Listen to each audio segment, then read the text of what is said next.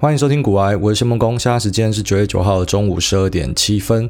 本期节目是由营养师轻食赞助。营养师轻食这次想要推荐益生菌给大家。益生菌的好处包含排便顺畅、调整体质、调整消化道菌丛生态等等。而营养师轻食的三百亿机能益生菌是全台唯一获得 AA 国际百分之百无添加的益生菌，因为无添加才能够高菌数，也才能够有明显的感受性。这个奖项分成四个阶级：一星、二星、三星，以及最高荣誉百分之百无添加。一星到三星要拿到很简单，台湾很多食品和保健品都有获得，只要有五个东西不加就可以：纤维剂、漂白剂、品质改良剂、香精、色素以及防腐剂。这五种不加，你就可以获得一二三星这样子。但是最高荣誉的百分之百无添加，在台湾的所有保健食品品牌当中，三百亿机能益生菌是目前全台唯一代表台湾 FDA 所列的七百九十三项食品添加物都没有添加，只有纯粹的好菌。再来，三百亿机能益生菌只有杆菌没有球菌。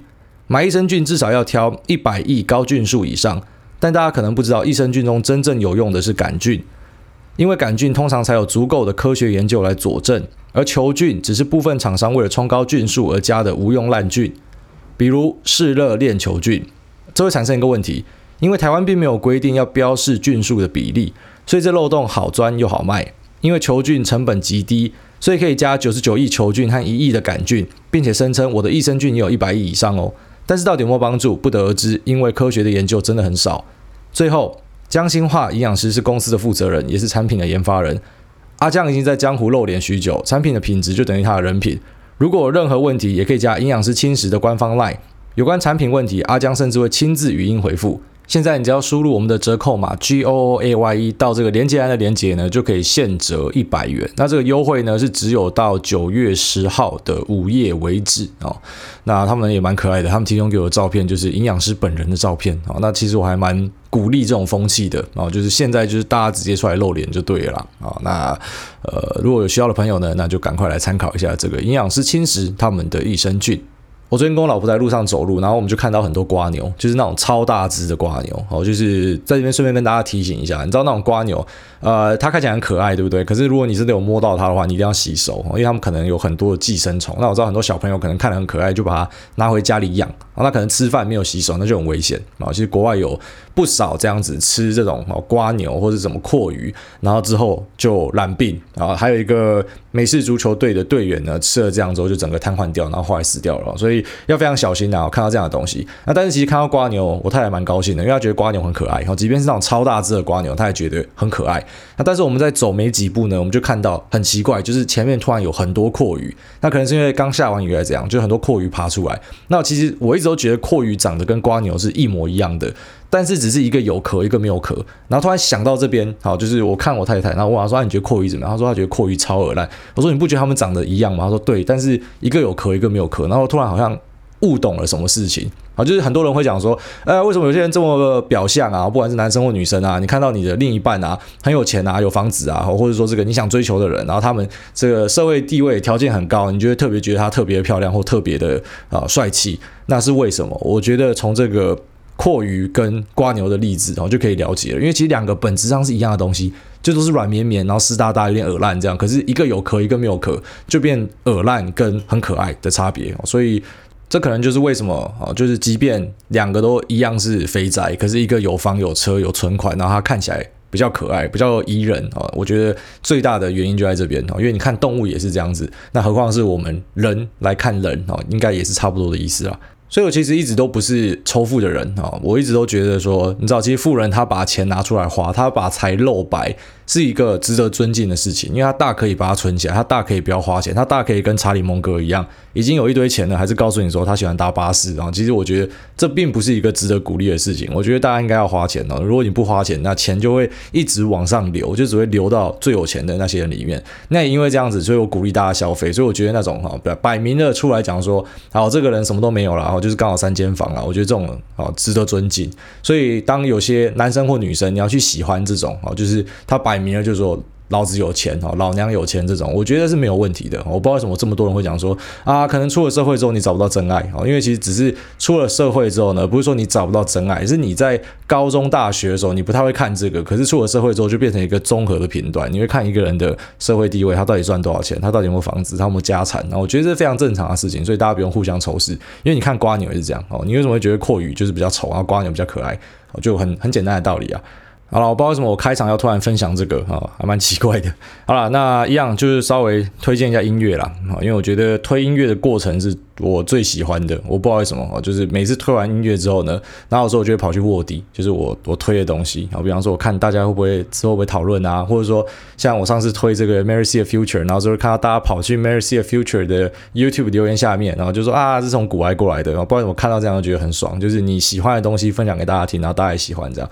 好，那我接下来就介绍一个比较。啊，就是所谓人家讲主流音乐啊，我觉得没有必要去做这样歧视啊。可能那种高中、大学的时候，很多人会这样哦，就是觉得自己听主流音乐很不酷啊。我听 pop song 我很不酷，我一定要听这种所谓的 indie rock，我一定要听这种非主流的。我知道很多人会有这样的情节啊，比方说提到 Coldplay 就觉得说妈的 Coldplay 就是大家都在听的，所以没什么好听的。有些人会这样啊，但我觉得好音乐就是好音乐嘛。那 Coldplay 呢，它的啊几张专辑我觉得很赞啊，就包含这个 Rush of Blood to the Head 啊，然后还有一张。叫 X and Y，这是我最推荐的两张专辑。那其中 X and Y 呢，我觉得它最应景。我不知道为什么 X and Y 里面的歌曲有很多首，包含 Twisted Logic，还有这个 X and Y 这一首，然后还有 Fix You，它都是给你一种那种太空感。我觉得他们那个整体的音乐的营造上，那个气氛上，就是给你一种太空感的感觉。那除了这个。比较多人知道的专辑，我相信这两张专辑应该很多人本来就有在听的啊，好，但是啊不知道的你一定要听这两张专辑。那除此之外呢，他们在二零零三年的时候有一场 live 演唱会，那这个 live 演唱会里面呢就有唱一首歌叫做 See You Soon 哦，就是中文要怎么翻？早点看到你，好，呃，好，算了，不要翻译好了，反正就是 See You Soon，大家应该怎么拼啊？好，那这个 See You Soon 呢就有收录在这个二零零三年的 live 里面，那我蛮推荐大家去听看看的。好，那这首歌呢就是所谓的 B side。那什么叫 B side 呢？哦，就是一张专辑呢，它有分 A side 跟 B side。A side 就是呃所谓的挑出来的歌啊，就是所谓当你录一张专辑的时候呢，你可能会录十二十首歌。那十二十首歌里面，当然不可能每个都把它收进去嘛，所以它可能就会呃挑里面的十首，那就叫做 A side。那有另外一个呢，就叫做 B side，就是所谓的遗珠之憾啊，就没有被挑到的歌曲。可是你后来会发现，有很多很赞的乐团，他们的 B side 其实都。呃，就很好听，这样，甚至有些人觉得，反而没有被挑到的是更好听的。我不知道是因为。反骨的情绪，然后觉得说，你看，就是像刚刚前面讲的嘛，啊，这主流的被挑到就是比较主流的嘛，啊，他们觉得大家会喜欢的，或者说他们自己很喜欢的。那 B 赛呢，就做出来之后，可能觉得嗯有点怪诞，有点有点像是只是反映自己的心情，或者说呃，就是自己随想想到的，他比较没有在现在啊所谓的这种主流价值喜欢的东西。那有些就被放到 B 赛去。那但是很多乐迷呢会在 B 赛里面找到很赞的东西，像我刚刚讲的这个啊，CoPlay 的这个 See You Soon 呢，就是在 B 赛里面。那其实 CoPlay 有很很多 B 赛的歌曲，你都可以在网络上找到，你就用关键字 CoPlay 空白 B 赛就可以找到。那你可以从这首 See You Soon 入门，你就可以发现说有很多没有收录在专辑里面的啊，其实有很赞的东西，只是不知道为什么没有被挑进去，就是很可惜啊。那比较大的团。或者说比较知名的艺人呢，他们后来就会把它集结出来，好再推出。比方说像 Radiohead 它的 OK Computer 这个大家非常熟悉的专辑，那就有出一个复刻版哦。复刻版它就是把很多的呃 B 赛的歌曲也放进去。那他有出黑胶啦，所以我就买了两组哦，非常爽这样。那他放进去的歌曲呢，就包含说有一首他只有在演唱会唱过哦，叫做 Lift L I F T。那现在就把它收录进去这个 OK Computer 的副科啊，就是 OK 那 OK 这张专辑里面。那除此之外还有什么 Man of War 啊？那一些呃之前被 miss 掉的一些好歌都放进去哦，所以我在这边推荐给大家，就是当你觉得你很喜欢的乐团，然后你已经听无可听了，好，但是你还想要更多的话呢，你就用你的乐团的名字空白 B side 啊，A B C D 那个 B S I D 就是 side 的侧边哦，B side B 侧的这个关键字去找呢，你就可以找到很多很赞的东西。好，那就大概跟大家分享到这一边。那接下来我们就快速的带过一下市场的状况啊，市场的状况现在大家体感应该是非常明显，就是你看到美股疯狂的下杀，那台股呢虽然没有看到疯狂的下杀，可是台股也呈现一个比较疲弱的走势。那还是老样子哦，你要找一个基准点，因为我们大家都知道三月到现在真的是涨高了，那当然会不会更高？没有人知道啊。但是以估值来说，目前包含美国的 S M P 五百哈，现在是已经来到了估值的上缘。那当然，我们可以讲说，有些客观条件不一样，包含说现在市场上钱很多啊，然后现在有 QE 有零利啊，所以呢，很多的钱会跑到市场上，所以现在估值高是合理的啊，你可以这样说。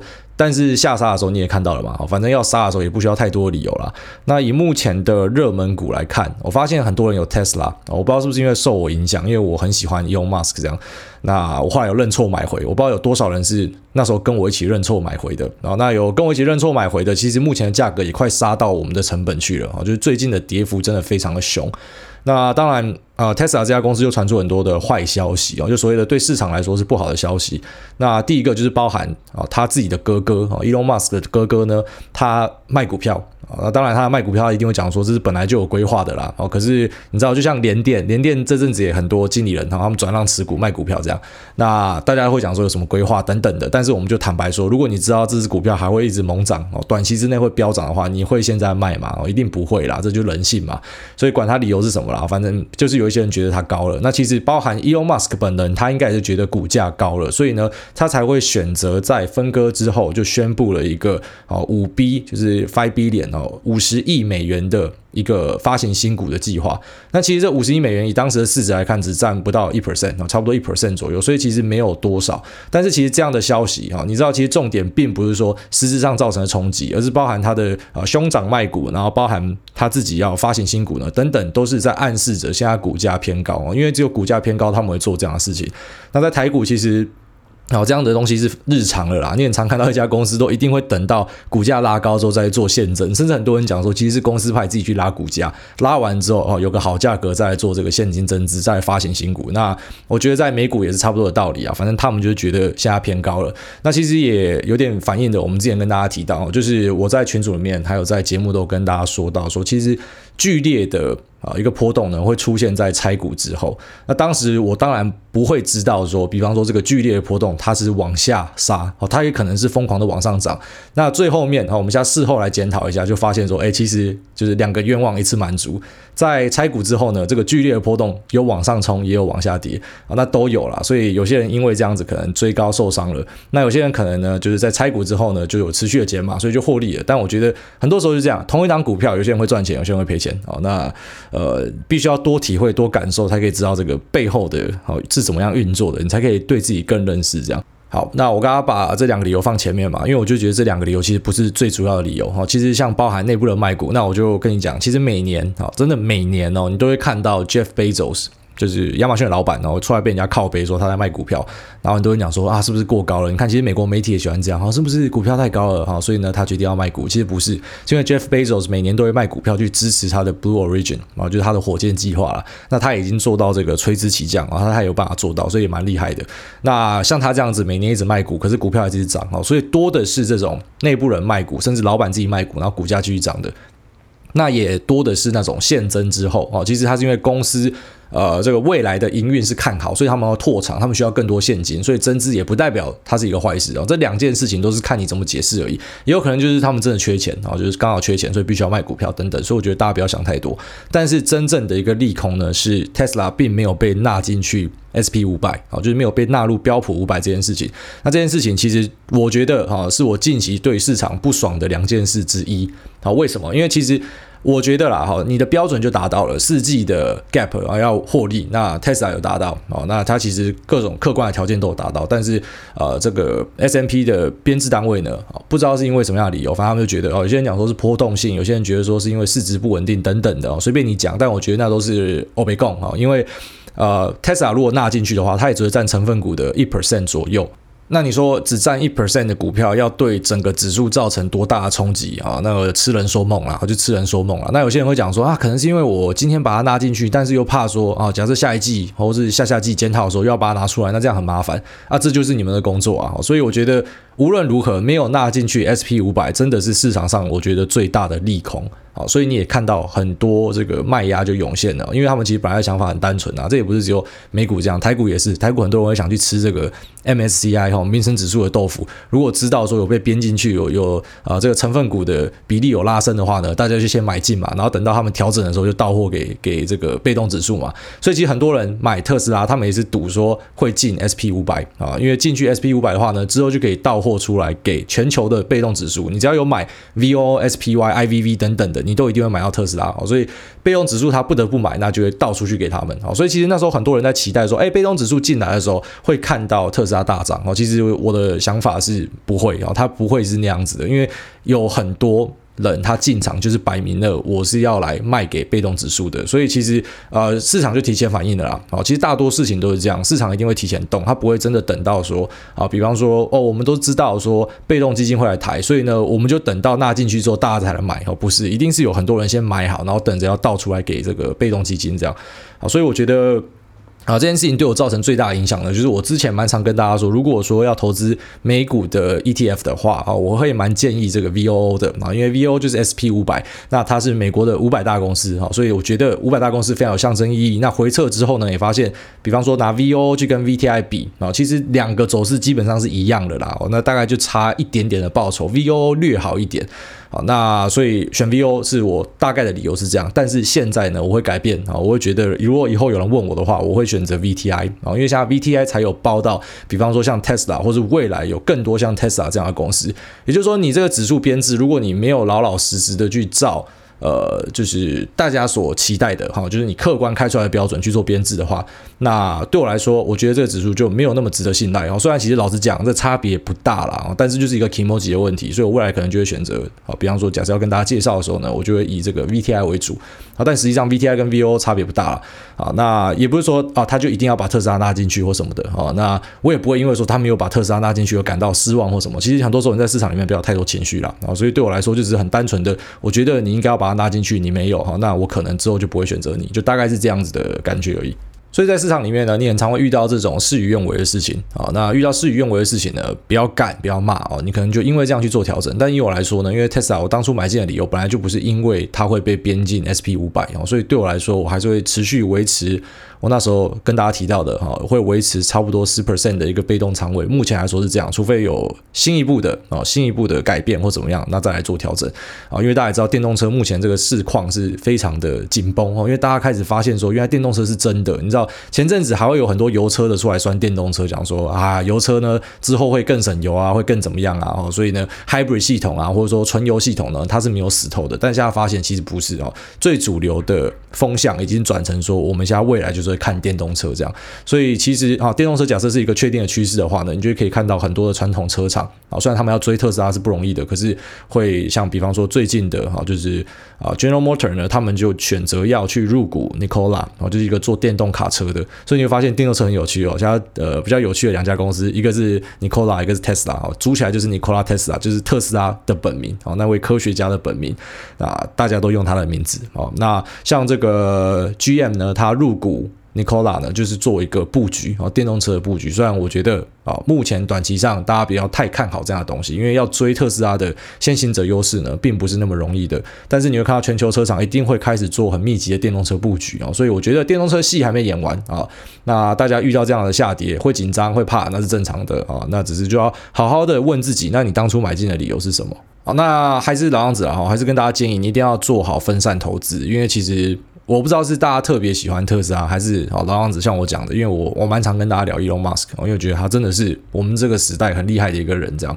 那所以可能很多人买很多特斯拉，那我还是跟大家建议，不管你再怎么喜欢的公司，像台湾啊很多人买台积电嘛，那你千万都不要 all in 一家，或者说买很多。啊，虽然我之前有做过不好的示范啊，在这个拆股前呢，我曾经把特斯拉买到将近一百股哦，后来是直接买满一百股，所以拆股后我五百股啦。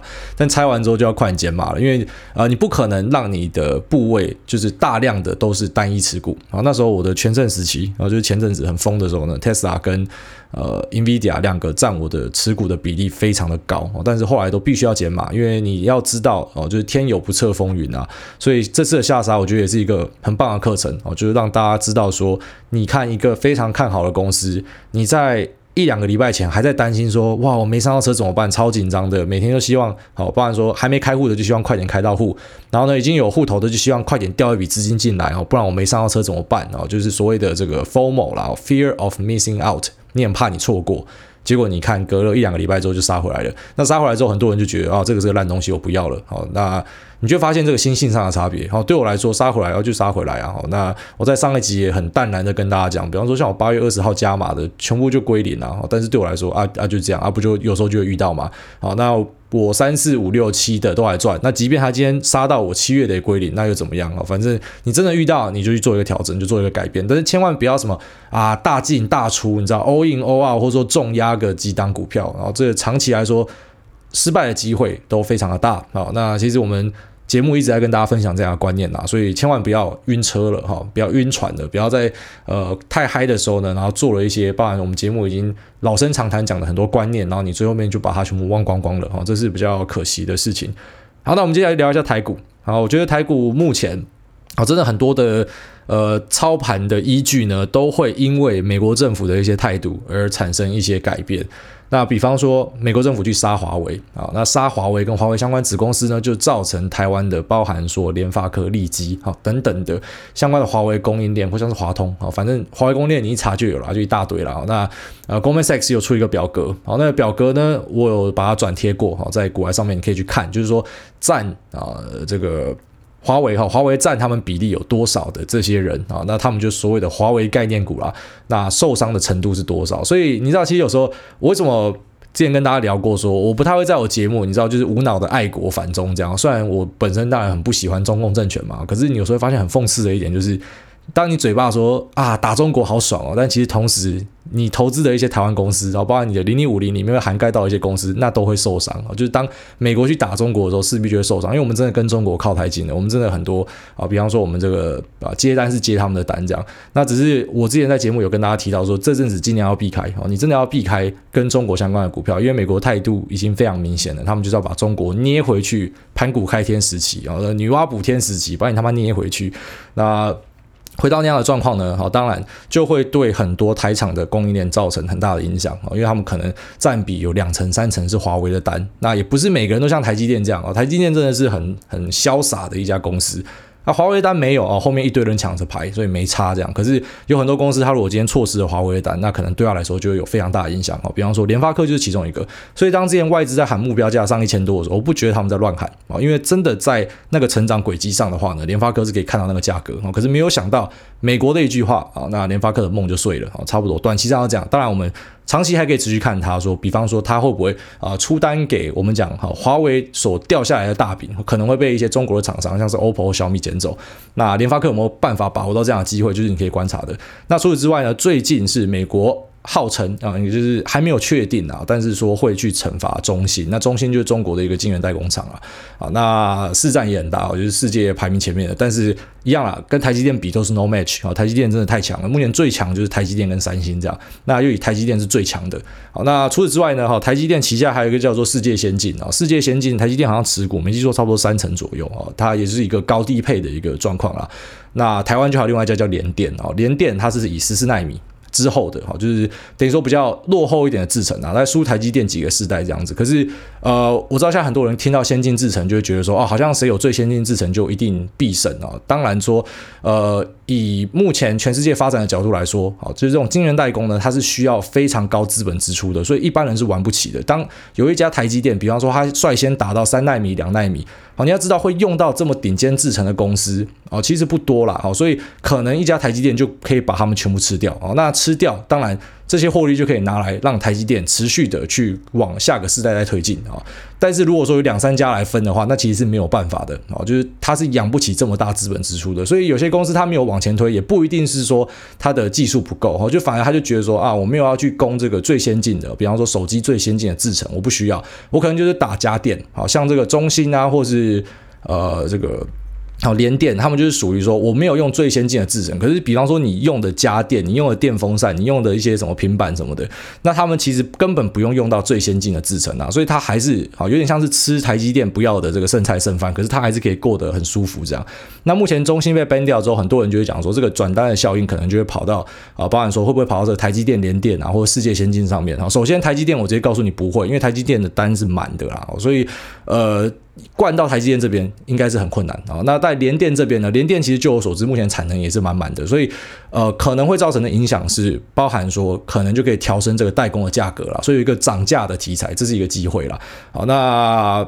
相较之下呢，我可能会比较喜欢世界先进哦，因为世界先进它刚在新加坡交割了一个厂哦，在年初的时候吧，那是跟这个 Global Foundry 然后 Global Foundry 买的啦。那这个厂呢，可能就可以去吃下中芯掉下来的产能哦。但是其实目前对中芯的制裁还不确定，所以我觉得如果你要超前部署的话哦，那你可能就买一点点，买一点点。其实你也一定需要超前部署啊，因为如果等到消息确定的话，应该已经涨翻天了哦。但是有些东西就只有内部人会先知道了，外面人也不知道到底美国政府是不是真的会打这一步啊？因为我觉得。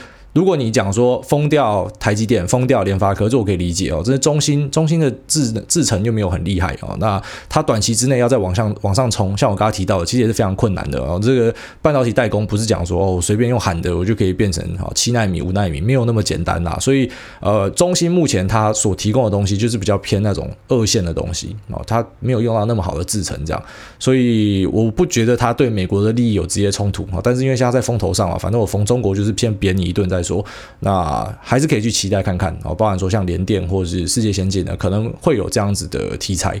好，那联电呢，它是就是说的联家军啊，他们自己一个集团嘛，联电啊、智源等等，你都可以看一下。因为如果说这个。然后晶圆代工要转去给联电的话呢，那可能这个 IC 设计有没有可能也有联电的公司一起绑下来呢？哦，或者说这个封测的相关的东西也一起吃下来呢，这是有可能的。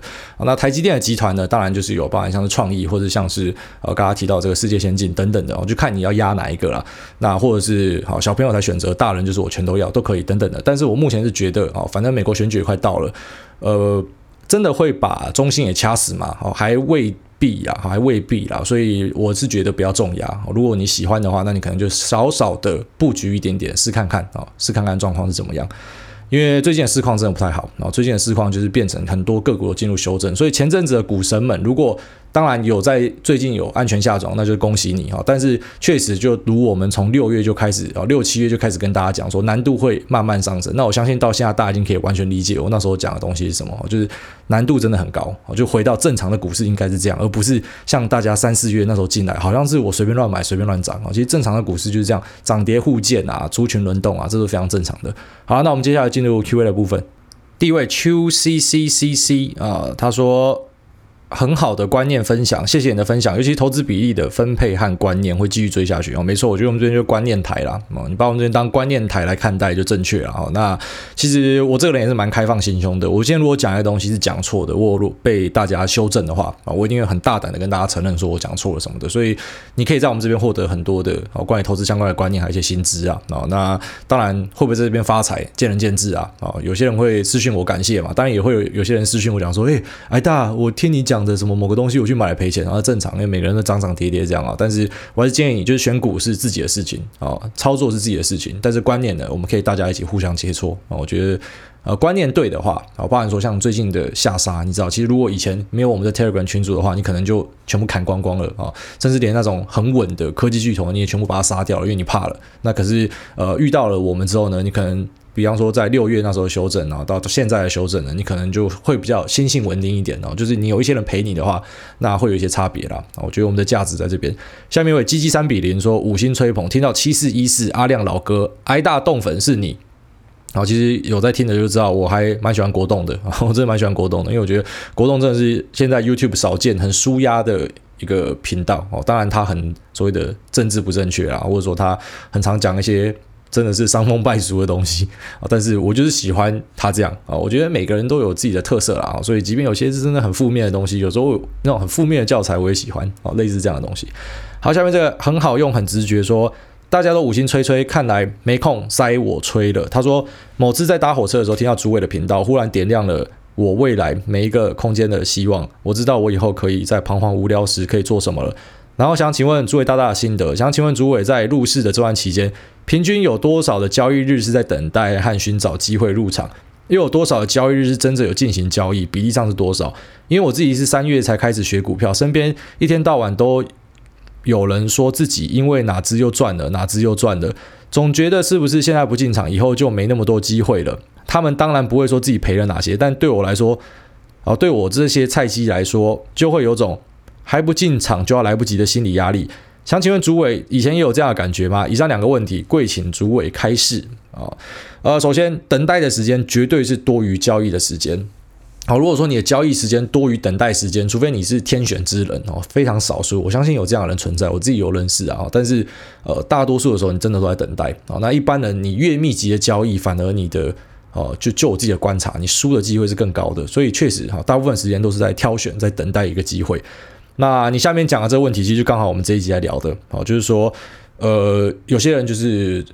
这个 FOMO 哦，Fear of Missing Out，你很怕你错过哦，然后呢，你看到别人都在赚钱哦，确实别人也会有赔钱的，那也其实也不一定是别人不跟你讲哦，你知道，其实对于一些比较有经验的交易者。啊，赔钱我就砍掉啊！啊，赚钱的东西我会一直讲，因为赚钱的东西我会一直加，好，所以我当然他就一直在我的视野里面。可是赔钱的东西我就不会再看他了，好，所以有些人在跟你讲，他会一直强调他赚钱的东西哦，他也不一定是个坏人，你知道？你要观察他到底买了什么，因为他可能就真的就是，啊，比方说这个东西他看对，然后看对一只他就一直压这只就好了。然后比方说李嘉诚，李嘉诚就是看对了这个 Zoom 嘛，那 Zoom 涨到变成是他，哎，李嘉诚他的那个长江实业多大啊？结果。Zoom 竟然就占了它总共总资产，然后台面上大家看得到的三分之一，哦，就一家公司就占了它，你知道它它有多少房地产啊，多少土地啊？结果呢，啊，一家公司就占了它三分之一，所以我相信，如果你认识他，他的话题应该也很常跟你在聊 Zoom 的哦。那他也不会跟你聊说，比方说他看错的东西，因为就是看对的东西就是这么的耀眼哦，就是在那边嘛，所以我觉得这蛮正常的啦。那你不要受大家影响哦，你千万不要受大家影响。我觉得很重要一点就是你要知道，就是。操作都是自己的啊，所以其实我不会讨厌任何碰风的人哦。当然身边一定有这种嘛啊，可能群组里面偶尔也会。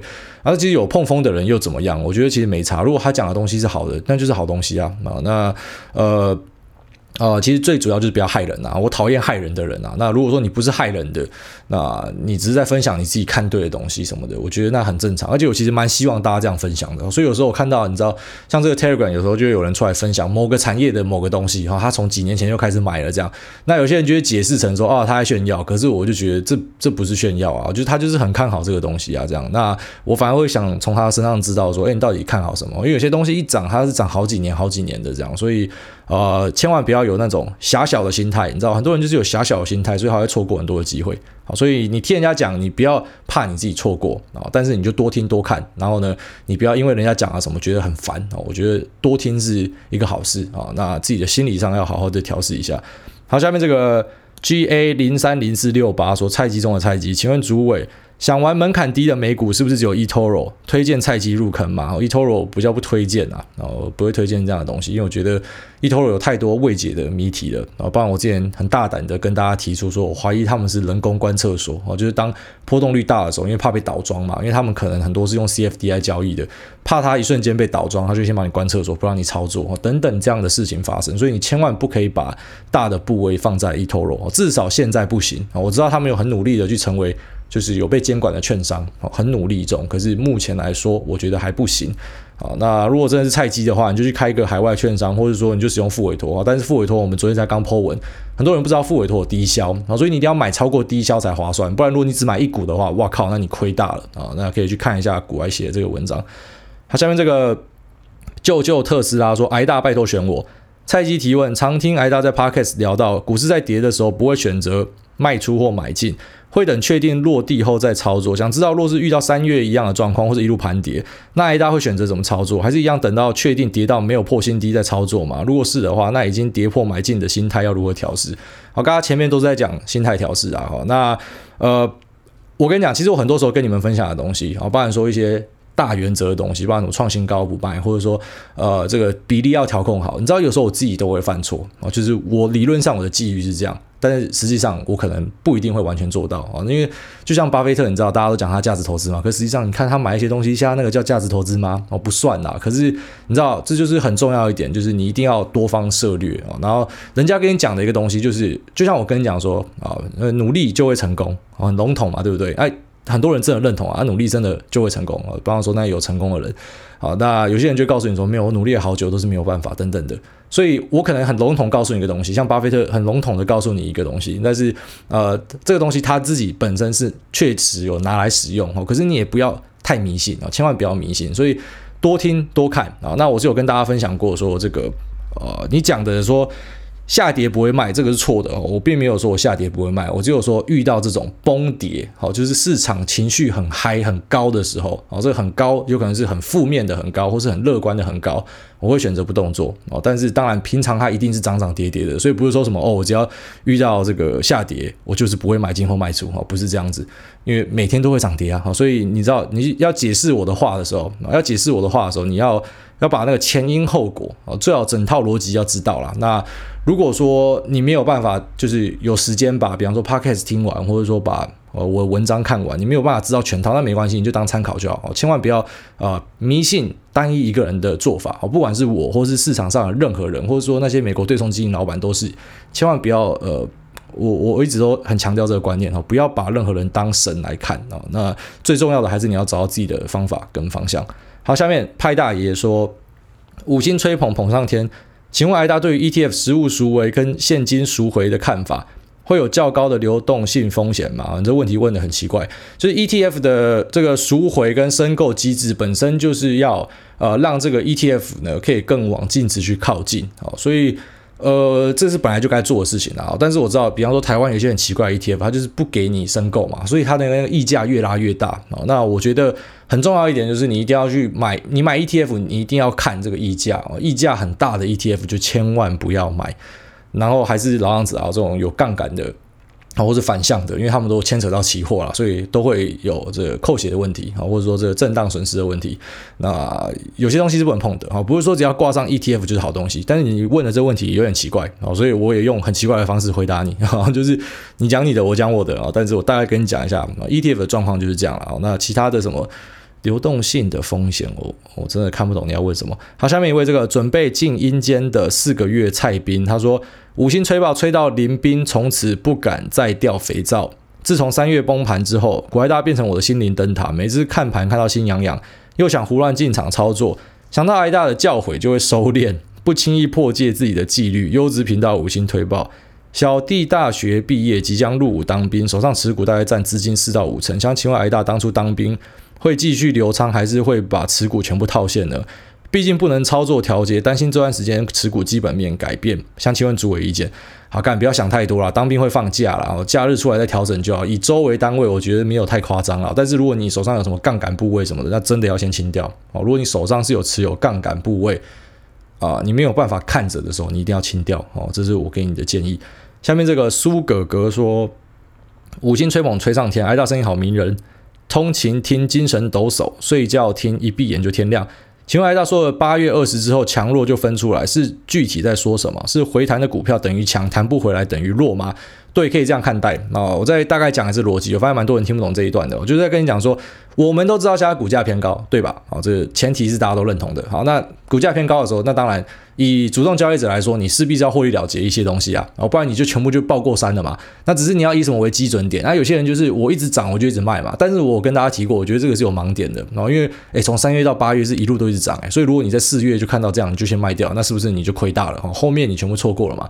所以我的做法是，我会在大盘遇到一个比较大的修正的时候，一般来说这个修正是我会抓可能三到五趴之间，也不一定，可能两趴，但是我觉得整体感觉很可怕啊，这还是有点体感的成分在啊。如果任何东西有办法完全写下来，好，然后公式化的话，那我们就不需要操盘人的，我们全部就交给机器人操作就好。所以有很多东西是，呃，真的我很常觉得，就交易像是一门艺术啊，你是没有办法这个言传的啊。那有时候你会犯错，有时候你会做对，那都很正常的事情哦。那对我来说，好，八月二十还有美股的九月三号这这波下杀呢，就是一个很好的基准点，就是我们都知道现在东西贵嘛，那只是杀下来之后有在继续涨的，好，那我就尊重你哦，就是说。